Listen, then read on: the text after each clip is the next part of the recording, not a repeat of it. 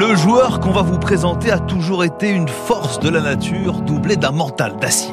Encore une fois, un nouvel essai Toulousain, la 50e minute de jeu. Qui va derrière la ligne Julien Marchand. Ça, c'est du Made in Montrégeau, messieurs, dames.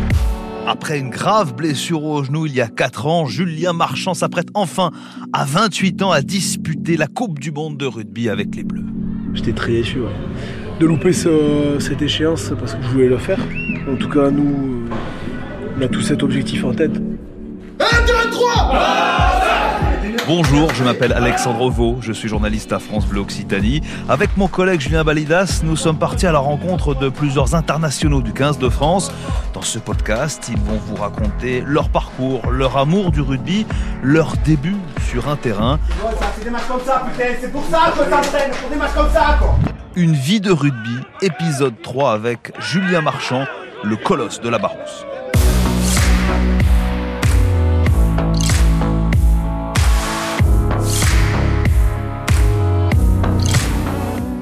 Salut Julien. Bonjour. On là-bas oh, C'est bon, comme ça on est plus tranquille. On est là pour parler de toi. Si tu étais en face de quelqu'un euh, qui ne te connaît pas du tout et qui ne connaît pas le rugby, comment tu te présenterais? Je suis arrivé euh, dans ce milieu euh, petit, où j'ai commencé à faire d'abord du foot, toujours dans, le collectif, en sport co, et puis après le, rugby, c'est un sport que j'avais envie de découvrir et de connaître. Dans notre région, on a la chance euh, d'en avoir euh, un peu à chaque village presque. Même les villages les plus improbables. Euh, L'Ourbarousse, ça fait partie des villages improbables Non, l'Ourbarousse, non, parce que c'est le chef. on va dire c'est le plus gros village de la Barousse. mais c'est vrai que. la plus belle des vallées.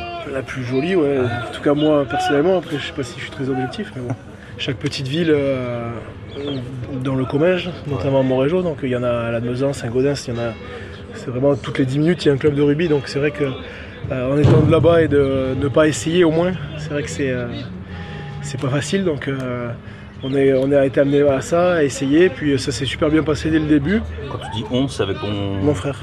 Et l'ambiance surtout, je trouve qu'il y a on dit toujours l'ambiance, mais c'est vrai que c'est pas bateau. Il y a vraiment une, une, sorte de cohésion qui se fait très naturellement après quand tu es toujours avec les mecs. Et c'est moi ce qui m'a plu tout simplement. On a, on a de la famille qui en a fait aussi. Euh, notre papa, cousin qui avait joué à plus haut niveau, donc euh, on a toujours vu un peu, un peu ce monde-là et ce milieu. Le papa vous a entraîné un petit peu partout, quoi. Il vous a donné un petit peu envie de jouer au foot, après le, rugby, un sportif? Ben Ouais, déjà. Je pense que c'est ça qui amène euh, le fait de, vouloir faire du sport, c'est que lui, lui aimait le sport et il nous a transmis ça aussi. Notre maman aussi était sportive. enfin, elle est sportive. Ça va la vexer sinon. Non, elle est sportive aussi. On a une famille où, euh, en étant de la région là-bas, il y a plein d'activités à faire, que ce soit en extérieur, on a, on a été assez actifs dehors. Et puis, euh, et puis ouais, ils se sont toujours coupés en quatre pour nous, pour nous amener à droite, à gauche. Donc on, leur dit merci. Ouais. Souvent, il y a quelque chose ou quelqu'un euh, qui fait pencher la, balance. Peut-être qu'en grandissant, on a eu envie de changer tout simplement, de découvrir quelque chose d'autre. Hein. Les, amis en parlaient, il y en avait du collège, c'est souvent c'est souvent grâce à un ami que tu y vas parce que, parce que lui il y va aussi, donc euh, il t'amène. Puis ensuite après tu restes. Euh, moi je suis Maxime Fortassin, un ami d'enfance, on s'est rencontrés à l'école et petite section je dirais. En ayant de la famille qui joue, il était attiré par ça et, et comme il aimait déjà les contacts et, les groupes de copains, ça correspondait mieux peut-être à, à ce qu'il était. Quelqu'un d'entier.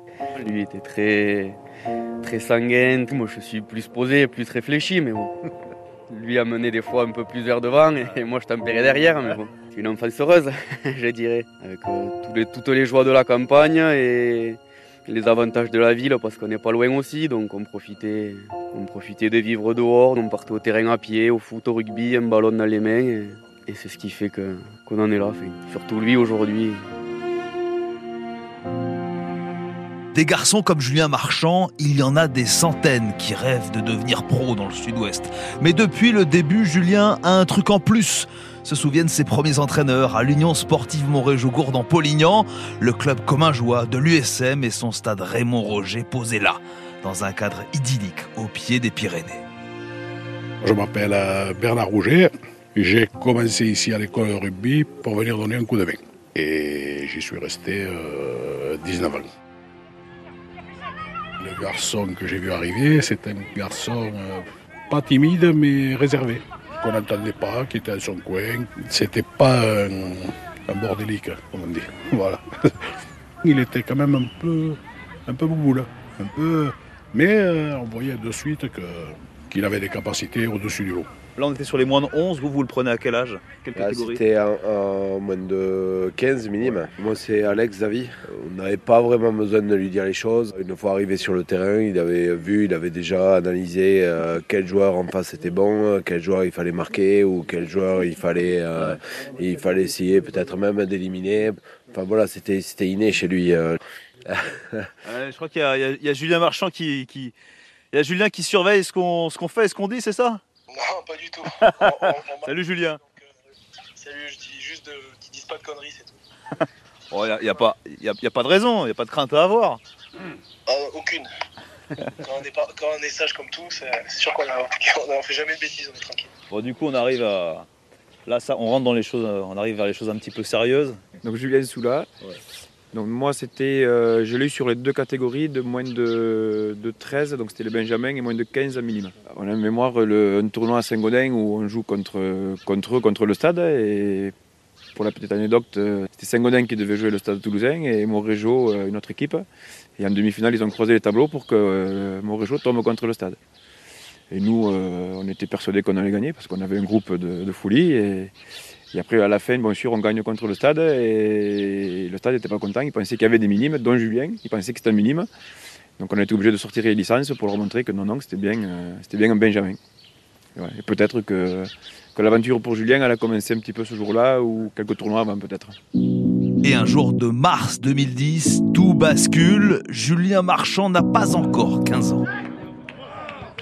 Puis un jour, on a reçu un appel. Euh, mon père, je crois, ou oui, c'était mon père, par Eugène Passera, tu sais, qui, était au Stade Toulousain avant.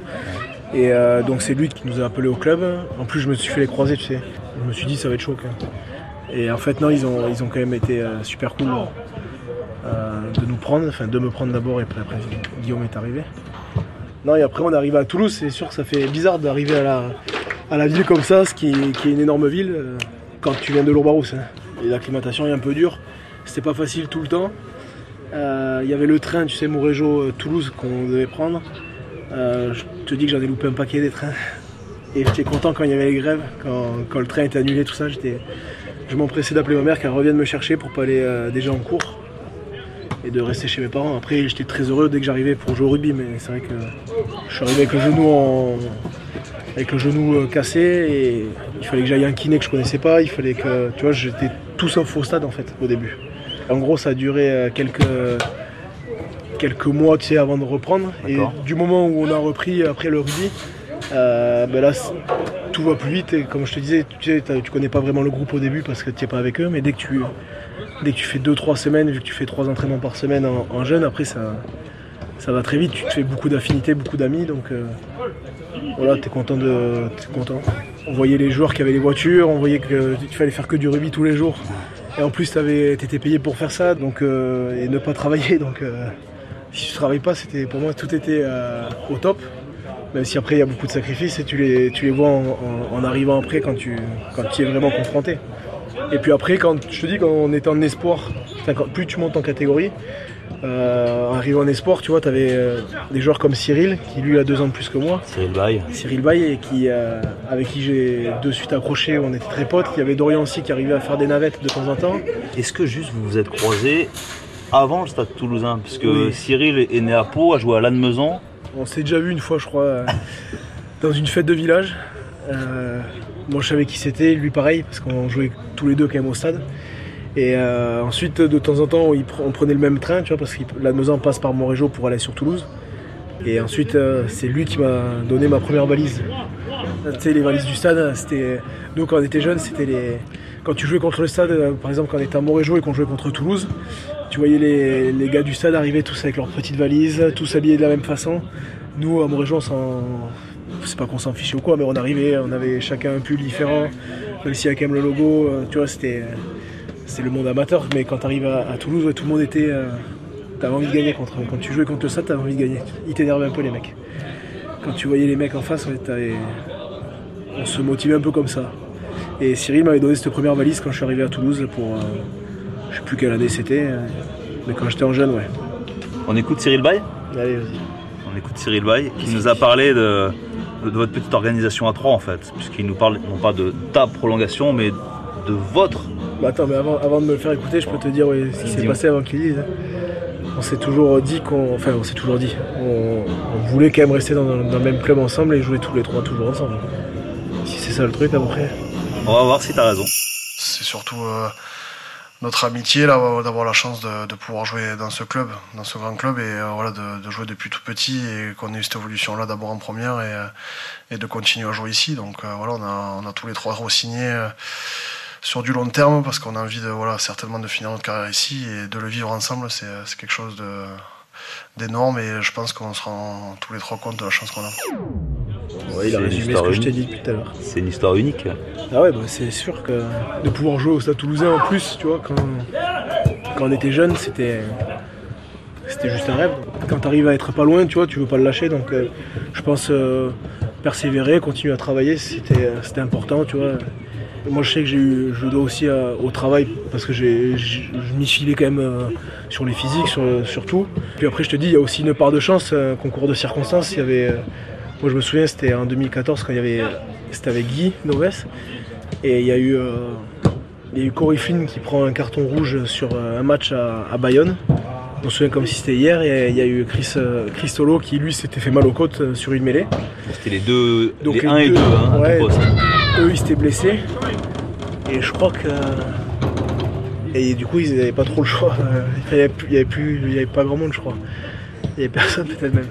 Je crois que c'était un vendredi soir ou un samedi et je devais jouer avec les Espoirs le, lendemain et William m'avait appelé, Servat, pour me dire que je jouais pas le match avec les Espoirs, qu'il fallait que, au cas où si je me blesse, parce qu'il fallait un talonneur pour le week-end. Oh là, là, t'es, là en arrivant, comment là? Bah Là, tu commences à. Non, bah, quand tu vois le soir, ouais, t'as le cœur un peu à 2000. Parce que justement, des, comme Cyril, des copains nous avaient dit que c'était comme ça que ça leur était arrivé aussi, tu. Donc, euh, Mais non, après, t'es, es super content et tu as tout donné, mais bien sûr tu as, un peu d'appréhension et de peur parce que c'est tout nouveau, tu sais que tu vas jouer dans un grand stade. Donc c'est vrai que ça fait un peu peur ouais, au début. Et puis ensuite, je me souviens la semaine, c'est Cyril qui, euh, qui lançait pour moi parce que déjà je, je lançais pas, pas super super bien. Mais euh, il y avait aussi beaucoup de pression tu vois, que ça rajoutait. Et Cyril euh, lançait bien. donc c'est lui qui a lancé pour moi toute la première mi-temps. Cyril Bay qui était pilier gauche sur ce match. Et on avait Nemia Tellalata à droite. Je m'en souviens un peu. Et ensuite, euh, j'étais rentré à la fin du match et euh, j'avais lancé une touche. Non, moi j'étais au-delà de la pression et tout ça, j'étais très heureux de, pouvoir y être. C'était mon rêve. Euh, parce qu'au bout d'un moment, tu te le mets dans la tête et tu ne veux pas le lâcher. Donc c'était mon rêve de d'abord de faire un match en pro et puis surtout ici au stade. C'était un rêve qui se réalisait. En un peu plus de trois ans, le Barousset devient titulaire et capitaine du stade toulousain. Et puis, le 24 novembre 2018, le talonneur endosse pour la première fois le maillot bleu au stade de France face au Fidji. Mais l'ascension fulgurante de Julien Marchand va connaître un coup d'arrêt. On perdu. Période un peu plus compliquée du 15 de France. On avait perdu, ouais, c'était le soir, je pensais qu'on allait faire euh, fêter ça, mais Johan Maestri avait dit, euh, avait, dit non. C'est ta première section, tu fêtes toujours un petit peu, et, et Johan avait dit non. Après, ce qui était normal aussi. Et donc euh, ensuite, bon. Et la deuxième sélection, je me pète le croisé. donc super. Perdu, et en plus on avait perdu contre le Pays de Galles, au, tout début des destinations, en 2019. On avait fait un bon match en plus. On prend deux, une interception et un essai à la con. Deux défaites. et un croisé au bout. Nickel. Juste 2019, tu loupes quand même, pardon, mais le mondial aussi. Ça, je l'ai mis derrière ça. non, j'étais très déçu. En fait, j'ai eu une infection dans le genou qui a fait que ben, le début euh, de la réduc était un peu, un peu chiant. En plus, je prenais des cachets pour, euh, pour la douleur. Quand tu es dans une phase là où tu. Bon, j'étais pas, j'étais très bien entouré, je, me sentais bien quand même. Mais il y a eu 2-3 semaines quand tu es à l'hôpital qu'ils n'arrivent pas à te nettoyer le genou parce qu'ils n'arrivent pas à faire partir l'infection, tu vois, que tu as la fièvre et tout, ça c'est chiant. Bah, après, euh, après, après ça, c'est bon, c'était passé. Mais bon, ça, du coup, le genou un peu, il, rabasse un peu encore aujourd'hui des fois parce que il manque deux trois trucs dedans, mais c'est pas des gros soucis non plus, mais c'est de l'entretien toujours, toujours. Le staff euh, est au courant, donc euh, des fois ils essaient de m'économiser sur certains trucs. euh, les prépas aussi, beaucoup en muscu, donc on y travaille. Et, j'espère que un jour j'y serai, qui m'embêtera plus du tout. Mais non, après c'est la seule blessure que j'ai eue, qui n'était pas tombée au bon moment parce que c'est la fois où en plus on était champion de France en, 2000, euh, en 2019 avec ce groupe la première fois. Donc euh, euh, moi, j'étais content de mon début de saison. Et, euh, puis mon frère a, joué la finale. Donc euh, ouais, c'est vrai que je t'en ai même pas parlé. Parce que j'en parle pas forcément. Mais ouais, de louper ce- cette échéance parce que je l'avais. Je voulais le faire. Euh, c'est vrai que ça c'était. euh, c'était emmerdant, mais bon, après, si tu restes là-dessus, euh, voilà, c'est comme ça, c'est la vie. Il y a des choses, euh, encore une fois, bien plus graves. Et puis moi, j'en ai profité pour travailler, pour évoluer encore, encore plus. Donc, euh, ce temps de repos-là et, et cette période de rééducation m'a permis aussi d'évoluer. Dans cette période, on compte sur qui? Sur soi? Sur Ouais, ses non, proches tout le monde Après, c'est sûr qu'on n'est pas avec le groupe, euh, donc euh, t'es pas avec Ouais. les mecs. Mais ouais, tu comptes, euh, tu comptes pas vraiment parce que tu vas pas leur demander de, de venir, mais ils le font naturellement. Et c'est vrai que quand t'es bien entouré, c'est toujours plus facile. Quand t'as la famille qui est présente, c'est bien plus simple. Toi, c'est ça qui t'a Ouais, ça m'a beaucoup aidé. ouais. Ça m'a beaucoup aidé. euh, J'avais ma compagne qui était, euh, qui était là tous les jours, qui m'a qui m'a beaucoup aidé. Et, euh, et puis après, ben, quand tu vois tes, tes potes qui passent, euh, qui passent à la maison, ta famille, tout ça, qui, qui est, toujours, qui est toujours présente, c'est c'est top. Et ça aide beaucoup aussi. Parmi ces personnes, il y a le père de Julien, Roger Marchand. Oui, euh, on a été proches, puis il y a sa compagne surtout, hein, Lorena, qui, qui compte beaucoup pour lui, bien entendu, et, et qui a été à, à ses côtés. Oui, oui, il a fallu soutenir, mais bon, il a eu des moments difficiles avec les blessures notamment, et il a su se relever, et ça c'était important parce que, euh, notamment les, les croisés, c'est quand même des, des blessures qui durent 7, 8, 9 mois. Ça a été très compliqué. Vous avez eu peur pour, pour lui, pour la suite de sa carrière?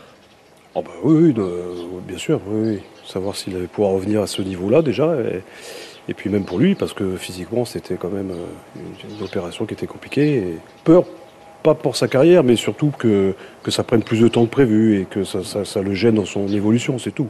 Euh, on n'est jamais très sûr de l'évolution. Et puis euh, bah, finalement, à, force de, travail, je crois que c'est un, travailleur acharné. Même s'il ne le montre pas, il bosse beaucoup. Et d'ailleurs, on voit l'évolution physique. hein. On ne vient pas avec les brandillons qu'il a sans, sans pousser effectivement beaucoup de fonte. Il est toujours de bonne humeur. Il siffle devant la glace, il, euh, il chante en permanence. C'est vrai que c'est un, gamin qui a un très bon caractère et puis une, euh, ouais, une bonne humeur naturelle.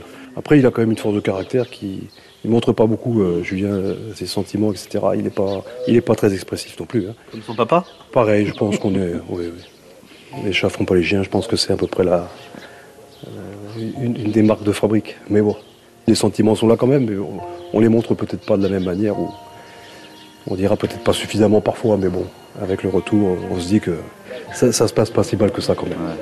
On peut être fier. Et maintenant, on espère que tout ça c'est du passé, que les blessures, euh, euh, on va les oublier rapidement, et puis voilà, on, on va être champion du monde et, et on en sourira après.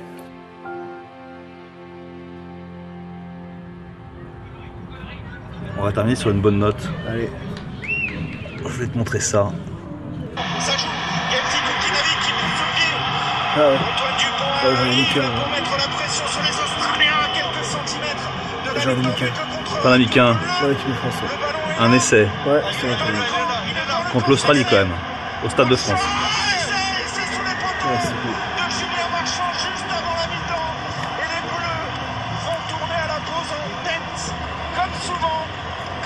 Avec Cyril Bay. C'est un bon moment. Tamac. C'est. C'est Concentré, hein. Hein? Pas de sourire. Concentré. Ouais, ouais. Je vais je vais pas sauter non plus. Un, un pick and go euh, à un mètre de la ligne. euh, je vais pas non plus en faire, euh, en faire des caisses. Essai en bleu quand même. Ouais, oui, c'est un très beau moment. T'es très heureux. Bon, si t'as à refaire, hein. ferait pareil si on connaît après la suite. Ouais, et la suite, elle peut être, elle Ouais, peut être folle. J'espère. J'espère que, en tout cas, nous, tous les joueurs qui, font partie du groupe euh, et qui vont, pouvoir y être, on a tous, euh, cet objectif en tête euh, d'être à 100% et de tout donner. On verra comment ça se passe. Je, nous souhaite le meilleur. Et, mais je pense que ça va être un bel événement et, que, tout, que tout le monde va répondre présent au public parce que parce qu'ils ils sont très motivés, beaucoup, beaucoup nous en parlent aussi, et nous on en aura besoin énormément aussi. voilà. Paris à Toulouse en passant par euh, la vallée de la Barousse. Ouais, on va suivre tout. ça de partout. Ouais, Ouais, en Barousse je sais qu'ils qu'ils y seront ouais, devant les Tous prêts à pousser leur champion jusqu'au titre mondial, après son jeune frère Guillaume Marchand sacré avec l'équipe de France des moins de 20 ans en 2018. Une vie de rugby, épisode 3, Julien Marchand, le colosse de la Barousse. Ciao les gars. Merci Bon. Julien, bonne continuation. Récit et interview Alexandre Vaux, moyens techniques et réalisation Pierre Bouillin. Une vie de rugby, un podcast original de France Bleu.